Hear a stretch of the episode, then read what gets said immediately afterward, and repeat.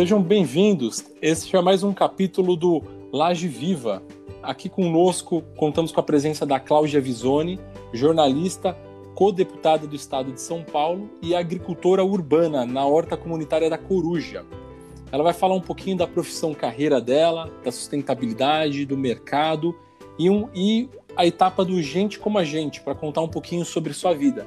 Cláudia, muito obrigado pela presença. É uma honra ter aqui você para falar um pouquinho nesse momento de, de Covid, nesse momento conturbado, mas que a agricultura urbana ganha força agora, né?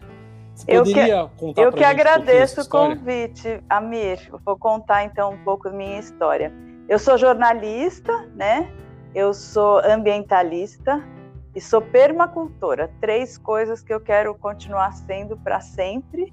É, e atualmente eu estou co-deputada estadual pelo mandato coletivo da bancada ativista. Eu trabalhei muito tempo como jornalista, depois eu, quando os meus filhos nasceram, eu criei uma empresa de comunicação corporativa que ficou de herança o site dela, que ainda existe, hoje em dia é meu blog, que é o www.conectar.com.br. Uh, e eu sempre fui ambientalista desde a adolescência e me tornei agricultora em 2008. Faz 12 anos que eu sou agricultora e vai fazer dois anos que eu sou co-deputada. E, e Cláudia, que projetos nessa sua vida, então, assim, porque você já atuou um pouquinho com tudo, né? E, que projetos mais te motivaram, seja na, na parte da atuação como jornalista, como co-deputada, como agricultora urbana? O que, que mais te energizou na sua atuação? Olha, cada fase é uma fase e eu não sou muito assim apegada ao passado. Então eu não consigo hoje em dia, ó, claro que eu tenho muito boas memórias do período de jornalista, eu fui diretora de redação, eu trabalhei em startup de internet, mas isso já faz muito tempo, né? Uh, eu acho que hoje em dia o que me motiva é trabalhar pela mudança de paradigma que a nossa sociedade está precisando muito, porque nesse ritmo de insustentabilidade, a nossa civilização não tem futuro. Que, que ótimo, Cláudio, que ótimo que assim é, esse, esse desapego também é importante, né, para a gente conseguir dar uns próximos passos, né, na, na carreira e fazer essa avaliação. E você comenta essa parte da sustentabilidade, eu acho importante se você pudesse contar um pouquinho para os ouvintes que se espelham nos profissionais que falam com a gente é como construir uma carreira igual à sua, como dar esses passos, né? Você tem uma dica para eles e também assim contar quais são os seus próximos passos como profissional, né? Então, olha, uma carreira como a minha, assim, ela é muito cheia de rupturas, né? E eu acho que cada pessoa tem o seu caminho, então é bem complicado uh, seguir passos, né? Eu não imaginava que eu iria entrar na política institucional, isso foi uma grande novidade na minha vida. Eu estava como ativista e fui convidada para um projeto que eu achei que tinha todo sentido e entrei. E os próximos passos eu não sei. A certeza que eu tenho é que eu vou continuar trabalhando com agricultura urbana, vou continuar sendo permacultora, vou continuar sendo agricultora e vou ser para sempre jornalista, porque na verdade hoje em dia eu mesclo as coisas. Eu uso as ferramentas, né, da comunicação que eu estudei, pratiquei muito tempo em prol de transmitir os conteúdos que hoje em dia eu acredito que estão muito importantes, que que é, são esses testemunhos e orientações para viver dentro de um outro sistema, de uma outra maneira de ver as coisas. E, e Cláudia, vamos então para a segunda parte, porque eu acho que é legal essa parte que você fala da ruptura, porque eu acredito que a agricultura urbana tem muito disso, né? Essa ruptura né? nessa razão de produzir alimento, nessa questão do, da localidade, nessa questão do você não pensar linear, linearmente né? na questão ah, de, de alimentos, né? E eu acho que é legal ver a sua opinião, porque a gente traz alguns dados, né? A cidade de São Paulo conta com mais de mil produtores agrícolas e mais de 10 hortas comunitárias, né? Nessa sua jornada de agricultora urbana, você vê esses movimentos crescendo? Como que está agora com esse cenário de, de pandemia? A gente teve greve, desabastecimento. É, é, é positivo para a gente a questão da agricultura urbana? Então, a agricultura urbana sempre existiu, né? E ela sempre foi uma agricultura de resistência, né? Sobretudo para os momentos de dificuldade social e econômica. Uh, na época da Segunda Guerra Mundial, os governos incentivavam as pessoas a plantar em casa, e o nome disso era Victory Garden, que são os jardins da vitória. Isso está super documentado pode se pesquisar por aí, vocês vão uh, descobrir muitas informações interessantes. E nesse período da Segunda Guerra Mundial, 40% uh, da, dos alimentos, né, passaram a ser produzidos dentro da cidade, né? Então isso é super importante. E esse eu vejo assim uma certa ansiedade de muitas pessoas que têm um perfil empreendedor de ter a grande sacada que vai transformar a agricultura urbana uh, num negócio bacana, rentável e que além de tudo vai salvar o mundo, salvar a economia, salvar as pessoas. Mas a realidade é um pouco mais difícil do que isso. E e, e, a dica, assim, Cláudia, pela sua fala, porque assim, a motivação que você mostra né, na questão da guerra para a agricultura urbana, ela tá tangível, né? Ela tá no, no nosso rosto, né? Agora, a Covid-19, as greves de caminhões, elas ainda não se comparam com nada tão grave assim para despertar um poder público a incentivar, a trazer recurso e mobilizar as pessoas. Ainda a gente não chegou em algo tão, tão grave. Ou você acredita que a conscientização não precisa vir com uma ruptura tão grande assim de um evento? Olha, você perguntou duas coisas, né? A dica e essa coisa mais geral. A dica que eu tenho é plante, né? Plante. É, assim, em geral, a agricultura urbana é praticada por pessoas que não tiveram muito acesso à educação formal. Uh, e a agricultura de subsistência, a agricultura de produção de comida, né, a agricultura camponesa em geral tem esse tipo de pessoa praticando. E nós que fomos para a escola, para a universidade e tudo mais, a gente confunde uh, sabedoria, conhecimento com uma certa forma de conhecimento né, que é o conhecimento acadêmico, que é saber conversar na norma culta da língua portuguesa, como a gente está fazendo aqui agora. Então, por que os agricultores, entre aspas, falam errado? É muito comum as pessoas, eu estou falando isso super de peito aberto, porque antes de plantar eu também era assim, tá? É muito comum as uhum. pessoas que tiveram acesso à universidade, é, acharem que o agricultor é burro. É a coisa mais comum do mundo. E eu e achar que a agricultura é uma coisa muito fácil, né? É, eu também pensava assim. E faz 12 anos que eu planto e me sinto uma iniciante ainda, né? Tem muita coisa para aprender. Eu tomo um baile muitas vezes. É, a agricultura é um conhecimento muito sofisticado, são 10 mil anos de conhecimento, né? E, e assim, a minha sugestão é pratique.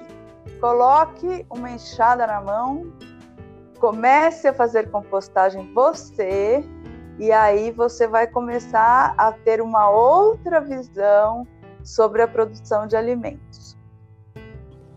É, é, é, o dar o valor, né, porque é feito no campo, né, pelas essas dificuldades e, e esforço, né? E entender também, porque assim, é muito comum quando eu estou plantando, ou na minha casa, que vivem me ligando, ou na Horta das Corujas, aparece alguém que está com uma grande ideia, que quer ter uma grande ideia de um negócio que vai render dinheiro com agricultura urbana, ainda vai ser social hype, ainda vai ser ecologicamente correto e tudo lindo. E aí a pessoa vem me entrevistar e ela faz mil perguntas. E ultimamente eu tenho percebido uma coisa, e aí em geral eu respondo para a pessoa assim, fala assim: Olha, você deve achar que eu sou muito burra, né? Porque se eu tô aqui há 12 anos suando com essa enxada na mão e ainda não tive a grande ideia que vai se tornar num negócio multimilionário que todo mundo vai copiar e que vai ser um unicórnio, você em 15 minutos de conversa comigo, sem ter nunca plantado uma salsinha, vai ter essa ideia, né? Bom, as ideias, em geral, são sempre as mesmas, tá? As pessoas é o aplicativo que vai conectar todo mundo, o agricultor, o produtor, não sei o que lá, e o mapeamento georreferenciado das hortas. Todos, 99% das pessoas que estavam gestando uma grande ideia estavam gestando essas duas. Entendi, tudo tecnificado, né? Uma solução integrada é. para tudo, né? Na verdade, e... bom, desculpa, vai em frente. Hum? Imagina, imagina, Cláudia. Vamos lá, vamos lá. É legal ter esse bate-papo porque a gente consegue ver o, o movimento, né? Que, assim, apesar da gente ter pessoas correndo atrás, tentando entender esse movimento, tentando monetizar isso, é importante a gente ver a, sua visão, né, Cláudia? Que você está conseguindo ver o todo, né? É, então, o que acontece é que o valor agregado da hortaliça é muito baixo, né? Então, assim, a gente tem agricultores excelentes em São Paulo, em Parelheiros, em São Mateus. Você viver de plantar rúcula, alface, almeirão, mostarda, pepino, eh, ervas, etc.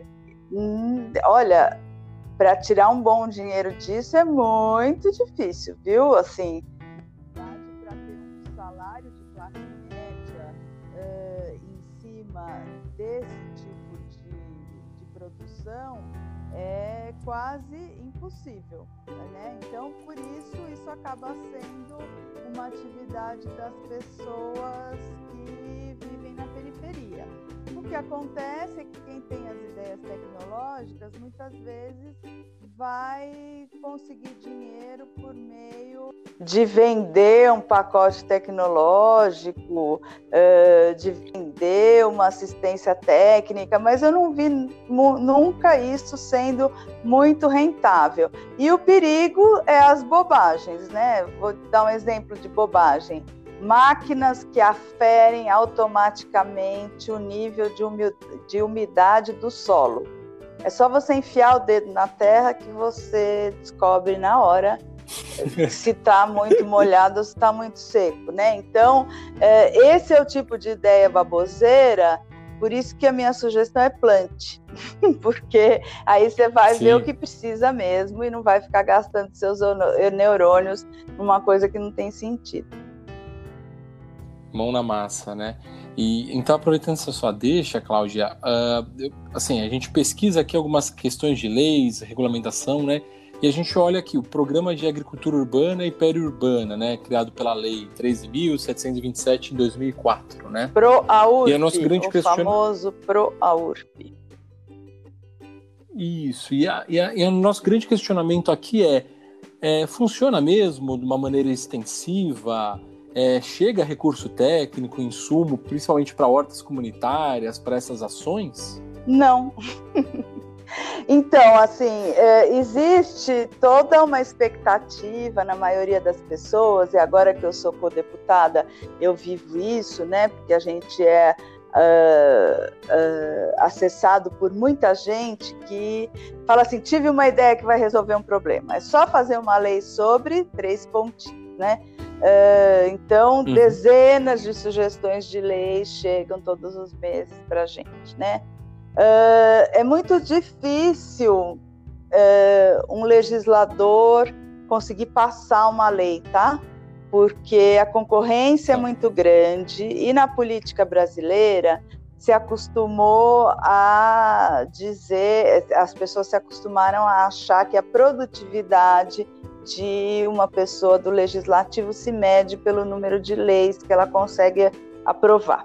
Como aprovar é difícil, o pessoal já se contenta com PL. PL é projeto de lei. Você pode escrever 150 PL, você pode escrever 1.500 PLs, você pode escrever 150 mil projetos de lei durante o seu mandato. Não tem limite, tá? Uh, em geral, cada deputado consegue votar um por ano, quando consegue, tá? Muitas vezes nem isso. Uh, mas você perguntou do ProURP. O ProURP é de 2004, da gestão da Marta Suplicy em São Paulo. Não sei se é da autoria do executivo ou de algum deputado, tenho a impressão que é do executivo. É um programa muito bonitinho, muito bem feito, que padece do mal que a maioria dos programas e leis bonitinhas e bem feitas do Brasil padecem. Não foi implementado, não tem verba destinada para isso. Existem algumas ações muito pontuais, uma casa da agricultura aqui, outra ali, mas assim, 90% do que está escrito nessa lei nunca virou verdade. E é a coisa mais comum no Brasil, né? Entendi, entendi. É isso que, que é uma, uma das provocações que a gente gosta de deixar aqui também, né, Cláudia? Assim, legal, existiu uma lei, é o que você falou, né? Ah, porque virou decreto, resolveu o problema que tinha? Não, ela tem que ser aplicada, né? E, e, assim, qual que é a oportunidade de melhoria para isso? É, tipo assim, não adianta passar uma lei ou não? Tem que ter recurso financeiro, é boa vontade? Como que você vê isso para de fato funcionar além de ser um papel escrito? Então, a gente tem todo um sistema político no Brasil que funciona numa outra lógica, né? Uh, a, o meio ambiente, a agricultura urbana não são prioridade. E nesse momento de caos, embora tenha algumas iniciativas muito boas de compras públicas e tudo mais, a gente ainda não entrou no radar, né? Uh, se bem que aos poucos vamos entrando. Antes de ontem estava fazendo uma live com pessoas que trabalham na prefeitura de Recife em projetos relacionados à agricultura urbana em Recife. Então, aos poucos a coisa vai entrando. Mas assim, na sua grande potência, né, é, países que têm boas uh, cidades, principalmente que têm boas políticas de, públicas de agricultura urbana. Ano passado fui visitar Rosário, na Argentina, que inclusive é uma cidade pobre, mas que tem uma, um, um programa exemplar, maravilhoso, muito bem implantado e tudo mais. Né?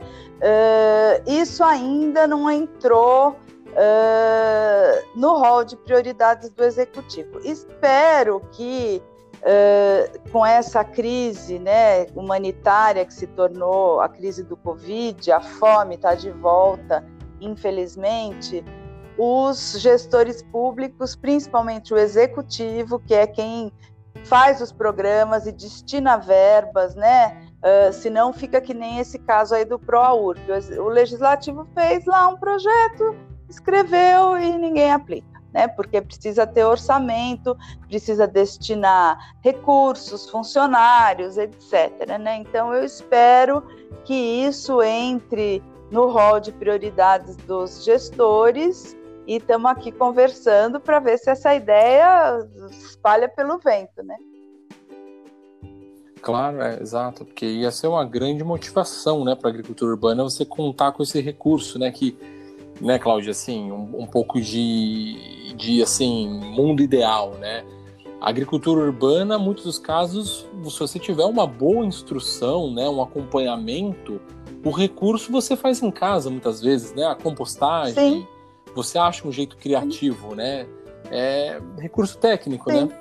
Agora, o recurso técnico, a sociedade civil está por aí para ajudar, né? Hortas comunitárias, nesse momento de isolamento social, elas não estão com mutirões, mas é um, são lugares excelentes para aprender. Eu tenho uma horta na minha casa e não fiquei esperando política pública nenhuma. Existe uma rede de hortelões no, nas redes sociais, tem um grupo chamado Hortelões Urbanos no Facebook, do qual eu sou uma das fundadoras, Legal. que tem mais de 80 mil pessoas que passam 365 dias por ano, 24 horas por dia, debatendo, trocando ideias e trocando dicas. Então, tá todo mundo convidado a aderir.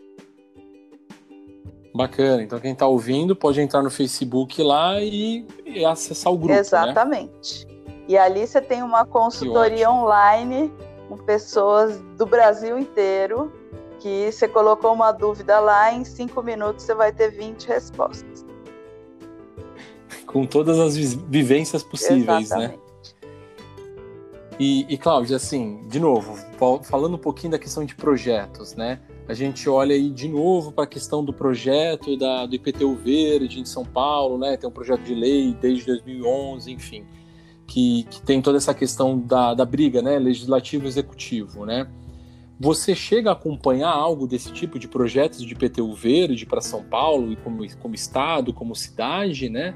É, existe algum lobby do bem sendo feito em relação a isso ou, ou, continua estagnado mesmo? É muito legal, mas a gente não quer perder verba? Olha, uh, eu sou codeputada estadual, tá? Então não tenho acompanhado muito a Câmara Municipal. Vou te falar o que eu sei. Faz mais ou menos uns quatro anos eu estive num evento na Câmara Municipal sobre IPTU Verde. Você citou um projeto de lei. Naquele momento, alguém que estava lá na, na mesa, alguém que trabalha na Câmara, comentou que existiam mais ou menos 14 projetos de lei tramitando em relação ao IPTU verde na cidade de São Paulo. Tem até ativistas que super se dedicam a isso, eu esqueci o nome das pessoas. Tem um engenheiro que eu esqueci o nome, que deve estar super por dentro disso. Acho que tem grupos por aí, enfim. IPTU Verde é uma daquelas ideias também que todo mundo tem, né? Vou reproduzir uhum. o que eu ouvi naquela ocasião. Parece que existem alguns municípios de São Paulo, do estado de São Paulo, que já têm algumas iniciativas relacionadas a isso. Se eu não me engano, Tietê, Piracicaba, mas eu não fui muito atrás para ver detalhes, tá? Uh, os entraves para o IPTU verde numa cidade como São Paulo.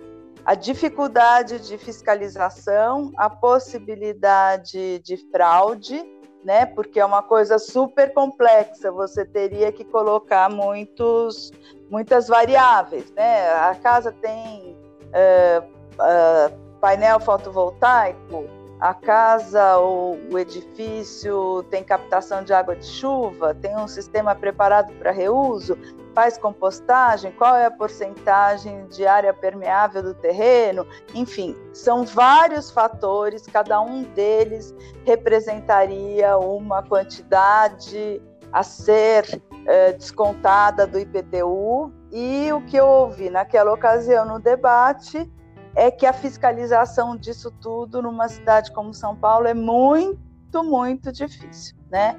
Bom, a gente está num momento em que o poder público, que já está gastando os tubos para criar novos hospitais e para enfrentar o Covid e tudo mais. Então, esse momento atual, falar de uma renúncia de imposto, eh, não é um momento político assim muito muito adequado. Eu não sei qual seria, porque sempre eles dizem que está faltando dinheiro, né? Mas esse, em geral, esse claro. especificamente é um momento terrível, né? A gente gasta muito mal, né? Então, uhum. por exemplo, 50% do lixo doméstico é o resíduo orgânico, né? Uh, se as pessoas fizessem compostagem em casa, e, em geral, os maiores contratos de prefeitura são contratos de coleta e destinação de lixo. Se todo mundo fizesse compostagem, isso reduziria muito. Então, é uma maneira de fazer crescer o dinheiro público de forma muito fácil. Há alguns anos em São Paulo teve o programa Composta São Paulo, que foi durante um mês só, um programa exemplar, maravilhoso, que distribuía composteira uh, doméstica para as pessoas e dava assistência técnica, foi perfeito, tão perfeito que ele não foi renovado porque ele contrariava interesses, né? Então, de um lado existem os Olha. bem intencionados, né? Do outro, uh, destruir o mundo ainda dá dinheiro muito rápido, né? Então, a o incentivo econômico de curto prazo para fazer as coisas de modo que as externalidades eh, sejam negativas para o meio ambiente é muito grande. Então, nessa guerra, a gente ainda está do lado fraco.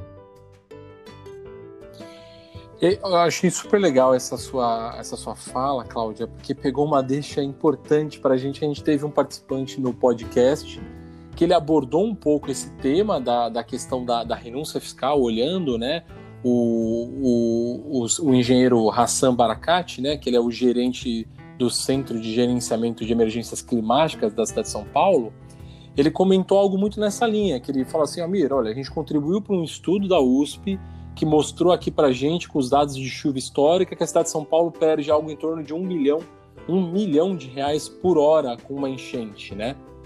E até achei legal porque ele deixou essa provocação. Ele falou assim, pô, será que essa conta não é paga se a gente conseguir evitar essa enchente, né? Sim. Então, eu acho que com essa sua deixa é, é, muito, muito útil essa fala do, do nosso outro participante, que era é muito dinheiro, né, Cláudia, que está aí, né? É, mas as, que é, ele... é muito dinheiro usado de um, em um caminho que a política brasileira já está viciado. São as grandes obras, né? Então, esse exemplo da enchente, ele é perfeito. Como é que a gente combate enchente? Trazendo é. permeabilidade para o solo, coletando água de chuva, fazendo jardins de chuva, né? Então, é o que a gente chama de infraestrutura verde. Recentemente, o estado de São Paulo foi lá no BID, foi no fim do ano passado isso, pegar emprestado 800 milhões de reais para fazer um piscinão em não lembro se era 800 ou 300. Ah, isso é um podcast cheio de engenheiro, meu Deus. Eu sou um pouco disléxica com o número, mas era na ordem de grandeza mas... das centenas de milhões de reais. Não lembro se era 300, 600 ou 800, tá? Uh... Mas uma, uma escala faraônica. É uma escala assim. faraônica para fazer um piscinão, né?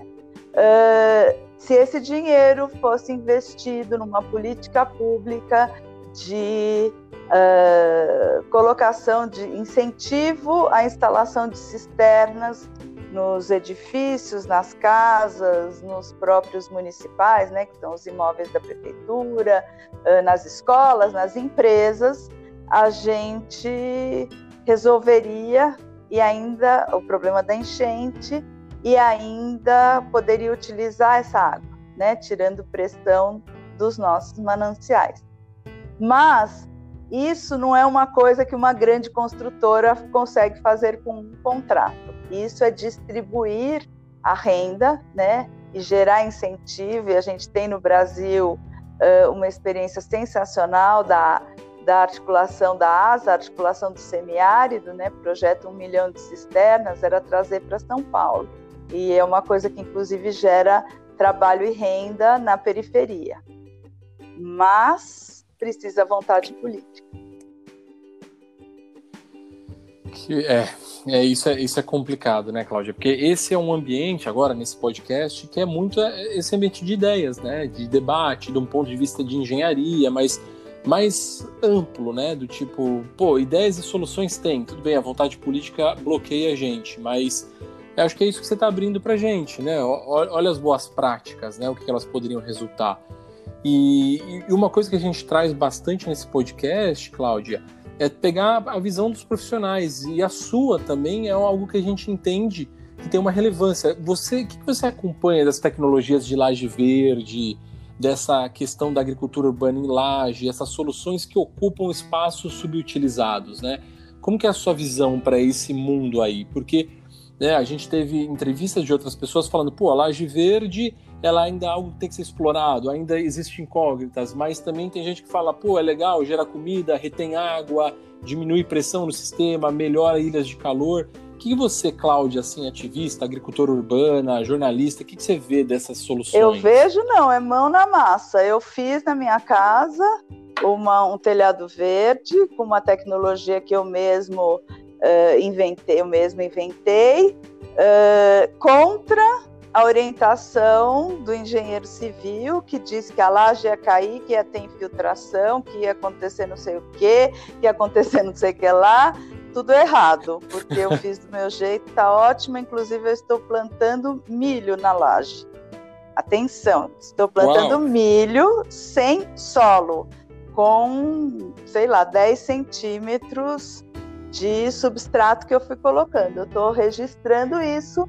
Contei 31 espigas de milho na minha laje. Fiz isso por esporte, né? É complicado plantar na laje, plantar milho sem ter solo, fui colocando caule de bananeira, enfim. Agora, o que eu percebi na minha casa é, um, eu não impermeabilizei, também a briga com o engenheiro foi geral.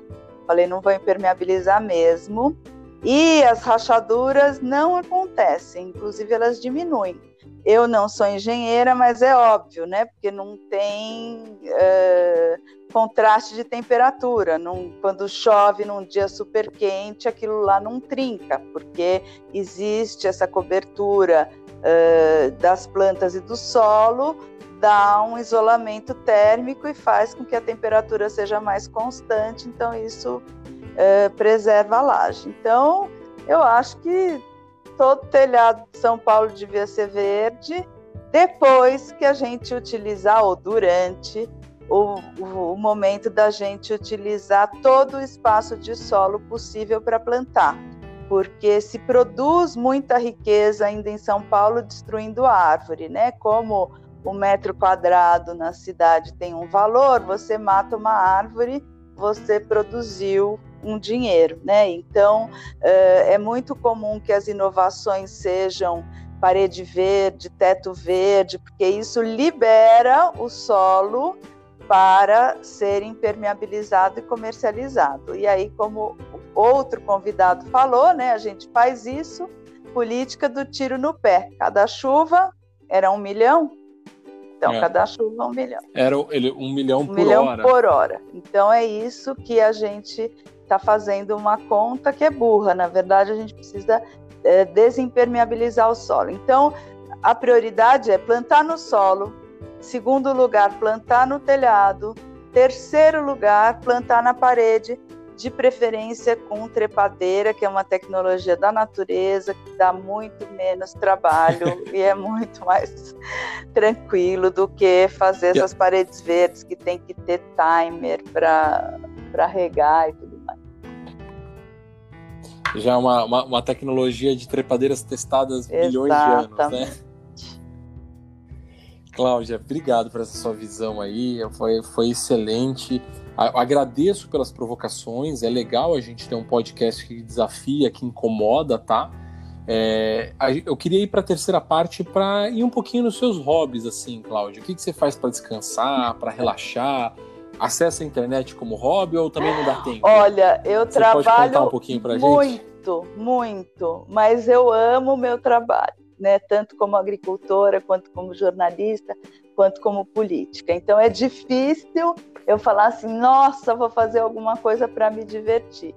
Mas eu gosto de cozinhar, mas isso está relacionado ao meu trabalho de agricultora, né? Eu faço muita atividade física. Agora na quarentena está mais difícil, mas eu faço yoga cinco vezes por semana, que é a única coisa que está dando para fazer.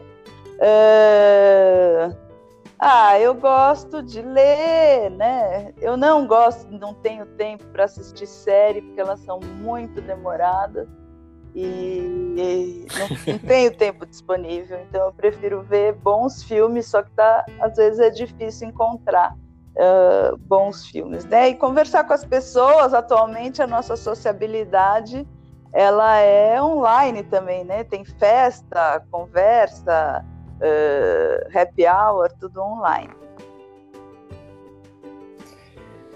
Que ótimo, Cláudia. E para a gente fechar a entrevista, como que você imagina o futuro das cidades para daqui 20 anos, com, com esse resumo todo que a gente fez de profissionais, de mercado e, e de hobbies? Olha, eu acho que vai ser necessário as cidades desincharem, né? Uh, por falta de recursos e por, por uma questão que a gente está vendo agora, né, no Covid, que é não dá para 20 milhões de pessoas morarem juntas, não tem como, e com essa desigualdade toda que a gente tem, uh, grande parte da população vive em condições que são péssimas. Então, eu espero que essa crise nos ajude a distribuir as pessoas melhor pelo território do estado e do país, que as pequenas cidades, muitas delas semi-abandonadas, recebam mais população e que São Paulo desinche de pessoas, mas ganhe muito mais outras formas de vida, árvores, plantas, pássaros, abelhas e tudo mais. E eu queria dar um, uma sugestão aí para os empreendedores que ouvem o podcast, que é uh, a gente vai caminhar para as tecnologias sustentáveis, para a infraestrutura verde, ou a vida vai ficar impossível, né? Então eu sou otimista, eu acho que a ficha vai cair, a gente vai caminhar para isso. Hoje ainda não existe muito incentivo nem do IPTU verde, nem uh, um mercado muito sólido, mas é o momento de testar e aprender, porque quem aprender agora, quando esse mercado se abrir, vai estar numa posição de vantagem competitiva. Quem ficar sentado esperando o IPTU verde ou os clientes resolverem gastar mais para fazer a coisa de maneira correta, que em geral não é isso que acontece, vai perder a oportunidade do aprendizado, né? Então, Uh, a minha sugestão é invista nessas novas tecnologias para se tornar expert nelas, porque elas são o futuro e o futuro vai começar daqui a pouco. Que ótimo. Obrigado pela, pela sua visão e pelo recado, Cláudia. Ficou uma dica boa aí para todo mundo, né? Então, é, pessoal, obrigado por vocês terem acompanhado. Cláudia, a gente pode deixar o seu LinkedIn para contato no, no Olha, eu até tenho um perfil no LinkedIn, mas eu não uso. Então, as pessoas não vão conseguir falar comigo. Maneira mais fácil de me achar é no Facebook, tá? Eu respondo, ainda consigo okay. responder todo mundo. Peço para não ficar me mandando link e coisas padronizadas, mas se quiser falar comigo mesmo, pode falar. Uh, se eu ainda não Pode. sou seu amigo no Facebook, sua amiga no Facebook, às vezes a mensagem cai naquela caixa lá escondida, naquele inbox escondido, e às vezes eu não consigo encontrar. Se isso acontecer, manda um recado em algum dos meus posts que eu vou atrás e procuro. Bacana, legal. Cláudia, muito obrigado pela sua oportunidade. Te agradeço mesmo por essa entrevista, foi ótimo, tá? E vamos, vamos torcer, né? Para que tudo Sim. dê certo. Obrigado para os ouvintes. Foi também. um prazer, muito obrigada pelo convite, Amir.